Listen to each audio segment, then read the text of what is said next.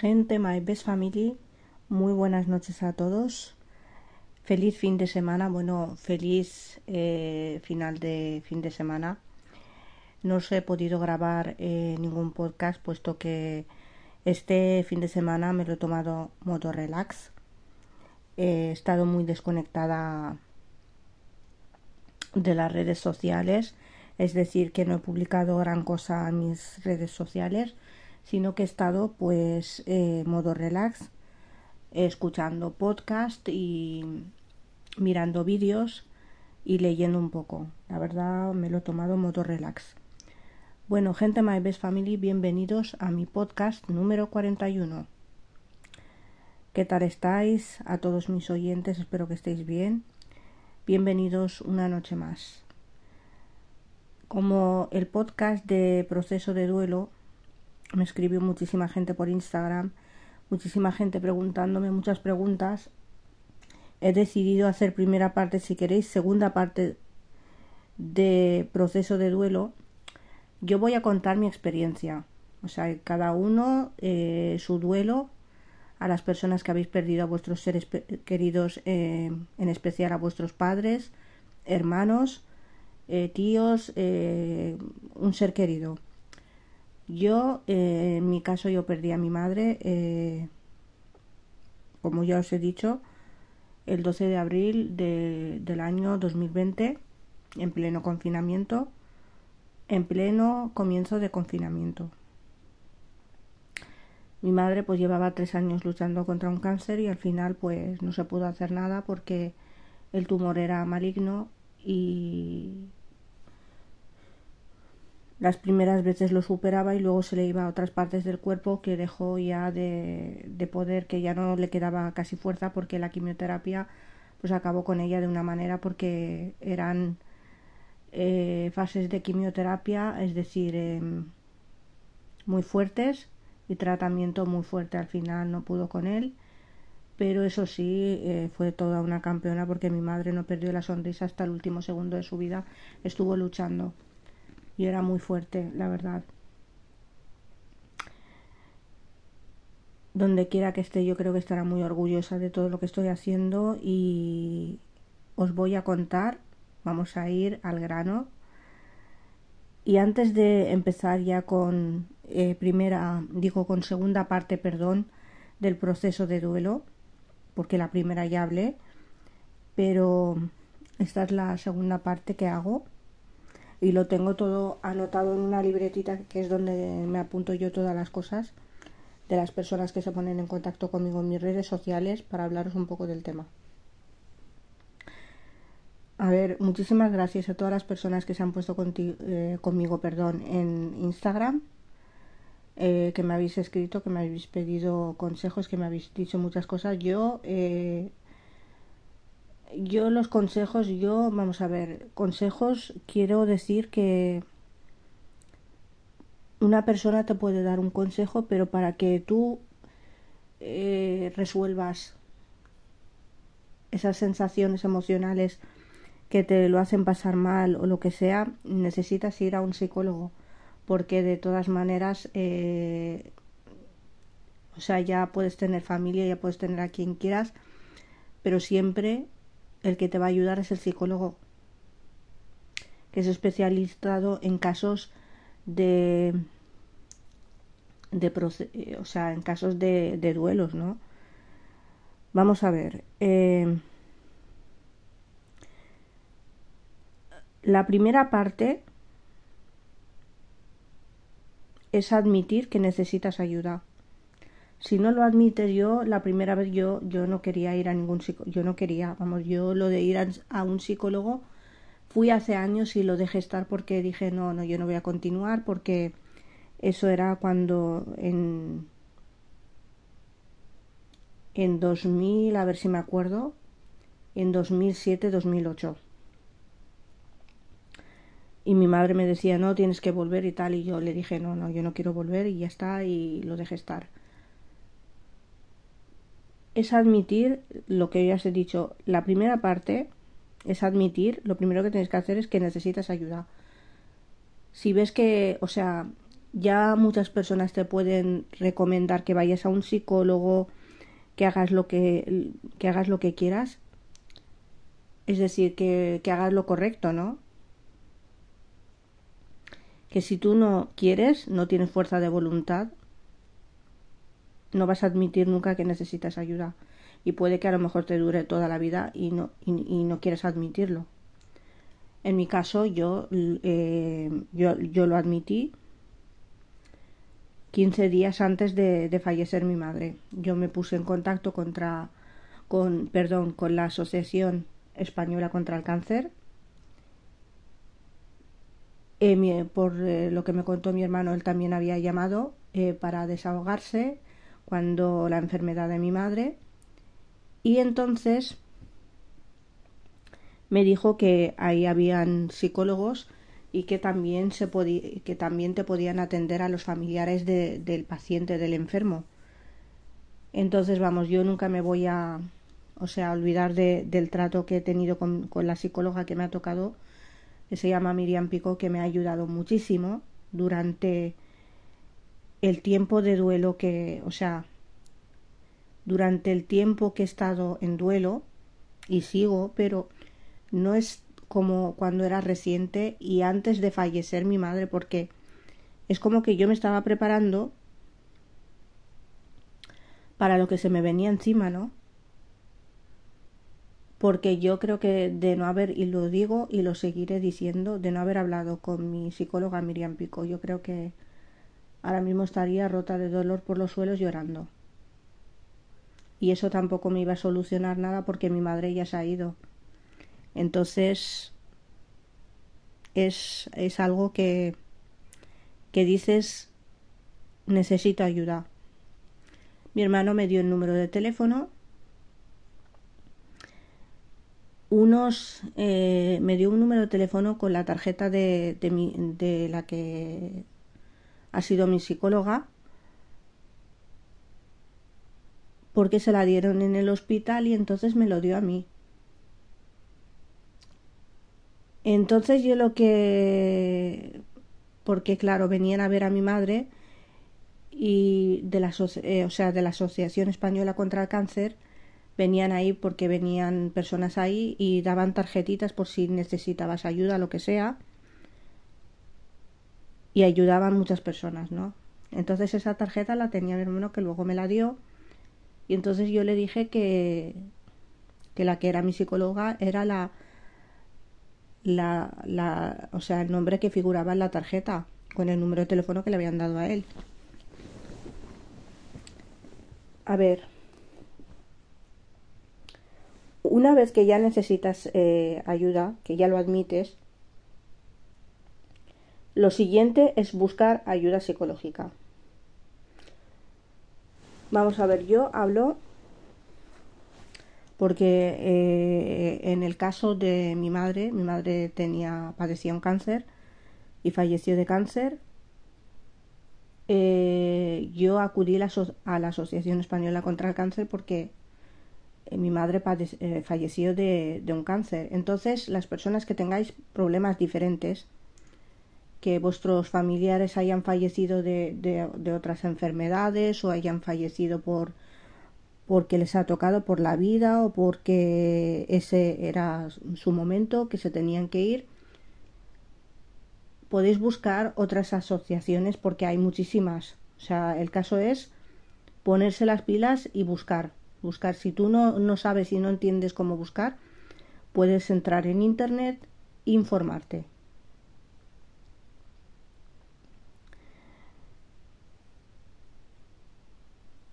Después de buscar ayuda psicológica, porque tú ya, eh, yo en mi caso, yo 15 días, creo, 15, 14 días aproximadamente, ya no me acuerdo muy bien, 15 o 14 días aproximadamente antes de fallecer mi madre, yo em, me puse en contacto contra la asociación, perdón, con la asociación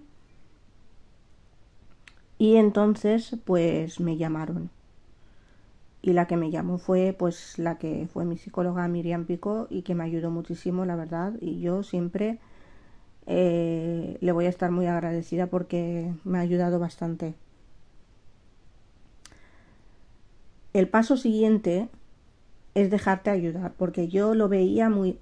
Yo hablaba con ella y le contaba todo lo que me estaba pasando, todo lo que yo sentía. Es más, el día que falleció, pues fueron 15 días después de, de hablar la primera vez, eh, o sea, la primera cita telefónica. Fue 15, 16 días antes de fallecer mi madre. Cuando falleció mi madre, pues hablé con mi psicóloga, le estaba contando por todo lo que estaba pasando y tenía una actitud eh, bastante, o sea, tenía una ira yo cuando me levanté. Eh, bueno, ella falleció a las dos y cuarto de la mañana. Pues todos estábamos muy cansados Intentamos dormir lo que pudimos porque nos levantamos por la mañana porque ya, claro, había que levantarse, estábamos en pleno confinamiento. Eh, según lo que ha dicho muchísima gente y creo que nos han criticado por ello y que Dios les perdone, pero nosotros no pudimos hacer un funeral por, como, como, como mucha gente ha dicho por todo lo alto y hacer pues nuestras costumbres árabes, ¿no? musulmanas, nosotros hemos hecho lo más importante, que ha sido eh, dar sepultura a mi madre. Lo demás a nadie le interesa y a nadie le importa. Con eso ya lo, dejo todo. Porque nosotros en nuestras costumbres eh, hay que hacer, por ejemplo, una comida, hay que hacer una cena. Nosotros estábamos en pleno confinamiento. Eso estaba prohibido hacer eh, comidas, hacer cenas familiares, porque eso te pillaba la policía, porque había policía afuera y te metían una multa que apaga. Y nosotros respetamos eh, a las autoridades y no íbamos a hacer cosas para, para faltar a la autoridad. Eh, otra cosa que quería dejar bastante clara es que eh, mi familia ya, nosotros en, en el Islam, se suele ayudar, por ejemplo, a las personas que más lo necesitan, cada uno puede hacer lo que puede dar lo que lo que pueda dentro de lo que cabe. Mi familia ya ya ha ayudado lo suficiente a muchas personas y no, no tenemos por qué estar dando explicaciones porque esto lo han hablado muchísima gente, a mí me han llegado cosas de que no hemos hecho, de que hemos hecho y de lo que nosotros ya, yo tengo mi conciencia muy tranquila que sé que mi familia ha hecho todo lo que tenía que hacer y punto se acaba la historia. La gente que le gusta hablar, pues que hable lo que quiera y que diga lo que quiera. No les interesa ni, ni, ni, ni son nadie para estar metiendo sus narices en nuestra vida. Porque nuestra vida es nuestra, no es de nadie más. Y mi madre que en paz descanse era una persona muy inocente que dejaba, eh, o sea, se dejaba llevar, mi madre, que en paz descanse, se dejaba llevar mucho por eh, su inocencia, ¿no? Y cuando te contaba una cosa, te lo contaba con, con la mano en el corazón y te lo contaba, eh, era muy sincera, no le gustaban las mentiras y mi madre en vida destacó por ello porque ella nunca se metía en problemas con nadie. Pero claro, eh, hay gente que una vez ha fallecido mi madre, pues han puesto a hablar diciendo que pues eh, que yo he cambiado, que tal, que cual. Yo no he cambiado para nada, simplemente que yo me he alejado, y lo digo así de claro, de la gente negativa. Simplemente yo me he alejado de la gente negativa, ni he cambiado ni nada. He seguido haciendo mi vida, pero lejos de la gente que me critica y que y de la gente que me juzga y de la gente que ha dicho millones de cosas que vamos a ir eh, entrando en el, en el tema. Cuando lleguemos al punto os, iré contando. El siguiente punto es ser positivo. Vale, una vez eh, que te hayas dejado ayudar eh, por un profesional, tienes que ser positivo no puedes estar, no, yo no puedo, yo no voy a poder, yo no voy a poder, porque esto, porque lo otro, porque lo otro. Puede que haya días que hasta no tengas ganas de ver a nadie, que no tengas ganas ni, ni de hablar con nadie, porque a mí eso me pasó. Yo al fallecer mi madre, eh, cuando la enterraron al día siguiente, yo no tenía ganas de hablar con nadie. La verdad eh, es, es, esa. No tenía ganas de hablar con nadie, no tenía ganas de, de ver a nadie. Y la verdad es, es, es así.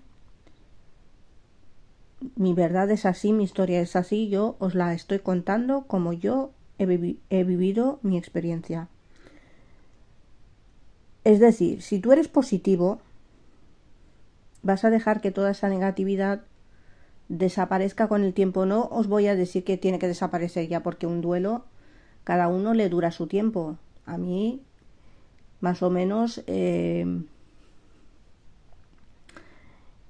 he podido pues eh, sentirme mejor. No es que haya olvidado a mi madre ni muchísimo menos. Yo sé que a mi madre nunca la voy a olvidar hasta el último día, hasta el último minuto, segundo de mi vida, del que viva.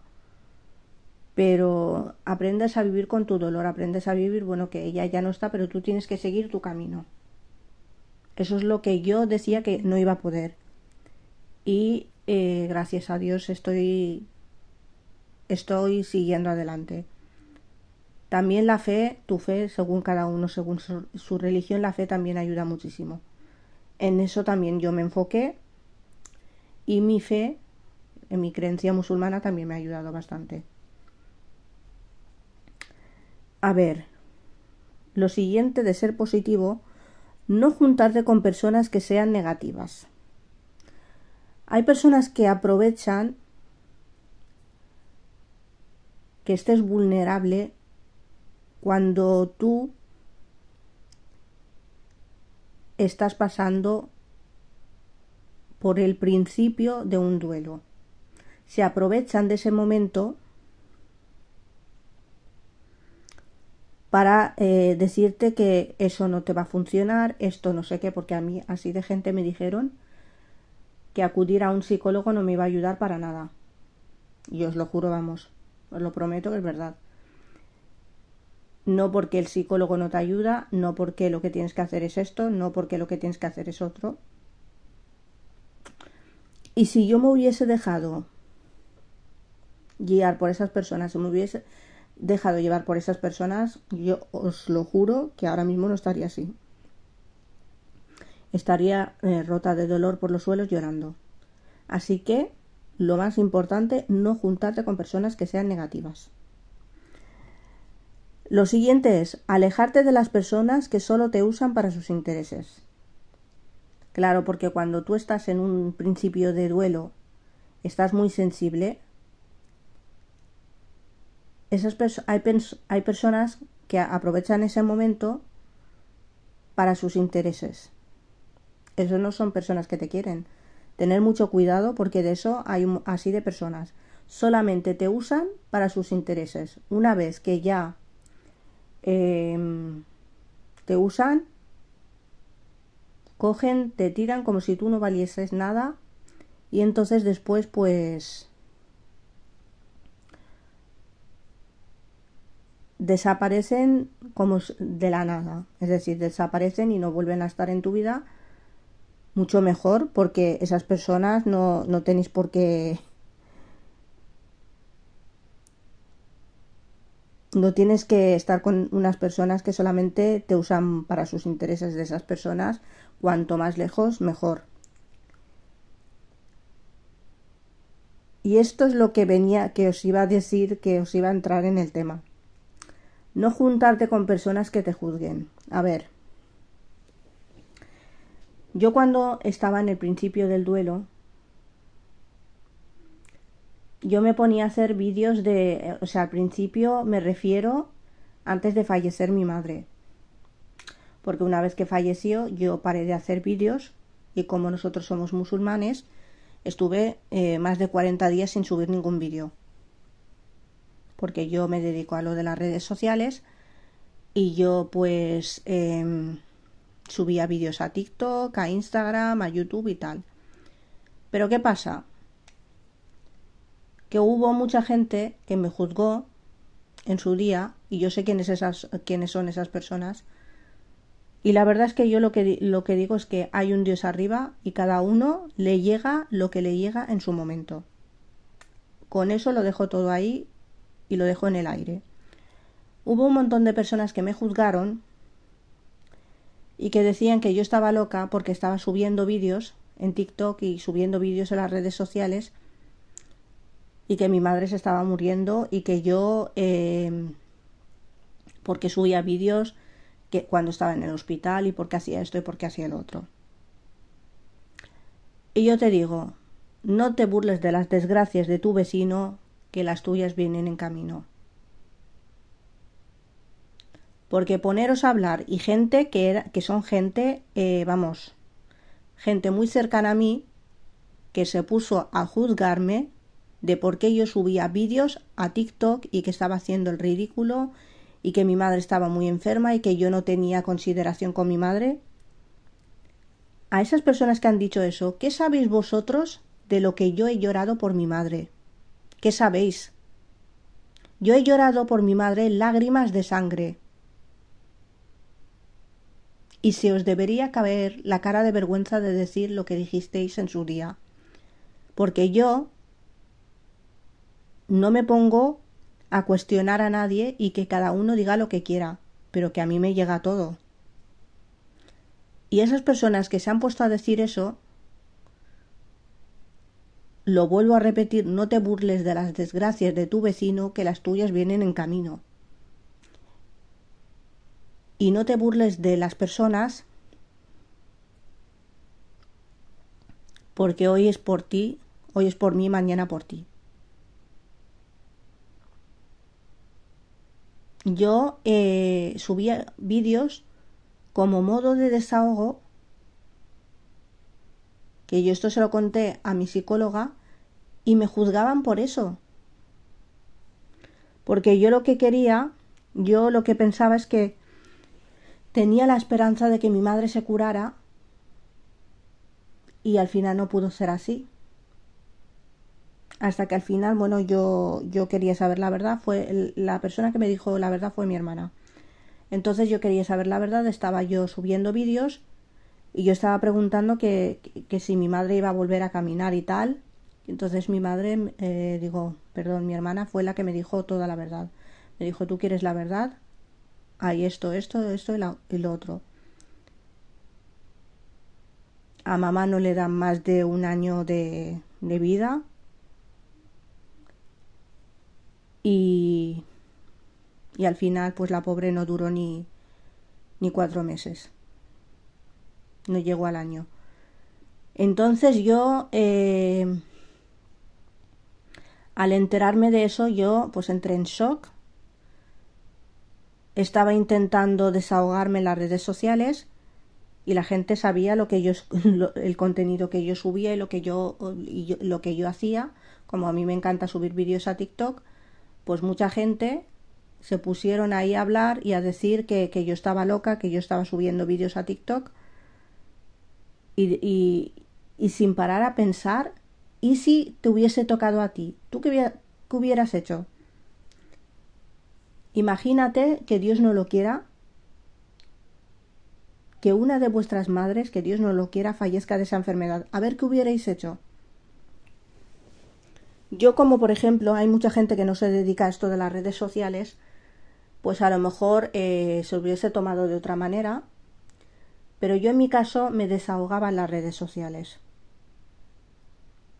Y era el modo de desahogo. Intentaba hacer... Tenía días muy malos, pero ¿qué hacía? Intentaba eh, levantarme, cuando salía al salón y veía a mi madre así mal, yo no reconocía a mi madre así. Mi madre no era así. Mi madre era una persona muy fuerte, era ama de casa, era una persona de su casa, de su marido, de sus hijos, de sus nietos. Era una mujer excepcional. A mí nadie me tiene que juzgar. Porque para juzgarme a mí, que se juzguen a ellos mismos.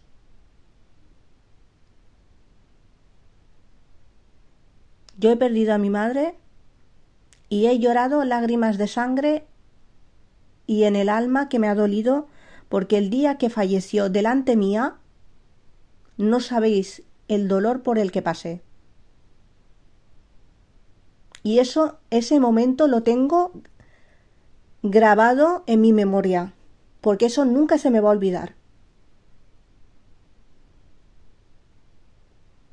Estábamos toda mi familia y yo metidas, metidos en la habitación, mis hermanos metidos en la habitación, y estábamos ahí, pues que, que, era una situación muy, pero que muy, o sea, muy de dolor, de miedo, de, de no sabes cómo reaccionar, porque ver a tu madre que va a fallecer eh, es que no sabes qué, qué hacer y no sabes qué cómo actuar. Entonces lo dejo ahí. En el punto en el que os digo eh, no juntarte con las personas que te juzgan, eso es lo que tenéis que hacer, no juntaros con las personas. Yo con las personas que me juzgaron, me alejé de ellas por eso. ¿Por qué me juzgaron? Luego, eh, tomar decisiones una vez pasado un cierto tiempo no cuando la muerte de un ser querido sea reciente. Nunca hay que tomar cartas al asunto. Es decir, cuando tú estás muy sensible y que la muerte de, tu ser querido es reciente, nunca hay que tomar decisiones eh, en ese momento porque puedes tomar alguna decisión que no sea la correcta, que no sea la correcta, perdón, y sea errónea y te puedes equivocar. Entonces, eh, nunca porque estás con dolor, con ira, la puedes pagar con cualquier persona que no, que, no te haya hecho nada y no puede ser. Hay que pensar bien las cosas. A ver, em, no discutir con nadie ni entrar en polémicas es cuestión de fuerza de voluntad. Es decir, cuando estás en proceso de duelo y es reciente, nunca hay que discutir con nadie ni entrar en polémicas con nadie porque em, sufres, acabas sufriendo, acabas teniendo malestares y, te los puedes evitar. Yo al principio, eh, sinceramente, yo me enfadaba por cualquier cosa, me ponía mal por cualquier cosa, pero ahora no. Yo he aprendido que con el tiempo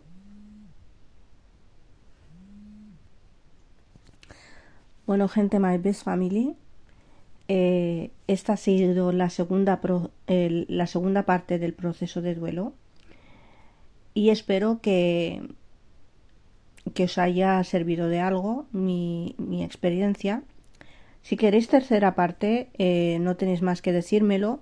Yo os he resumido más o menos. Si queréis que siga entrando en el tema, os seguiré contando, pero eso siempre eh, vosotros, mis oyentes, tenéis que tomar la decisión para que yo siga eh, contando y haciendo partes. Gente My Best Family, muy buenas noches a todos. Os quiero mucho con el alma, con el corazón y muchísimas gracias. Eh, en la descripción del podcast os voy a dejar eh, mi Instagram y mi cuenta de TikTok. Si queréis seguirme ahí, no tenéis más que seguirme.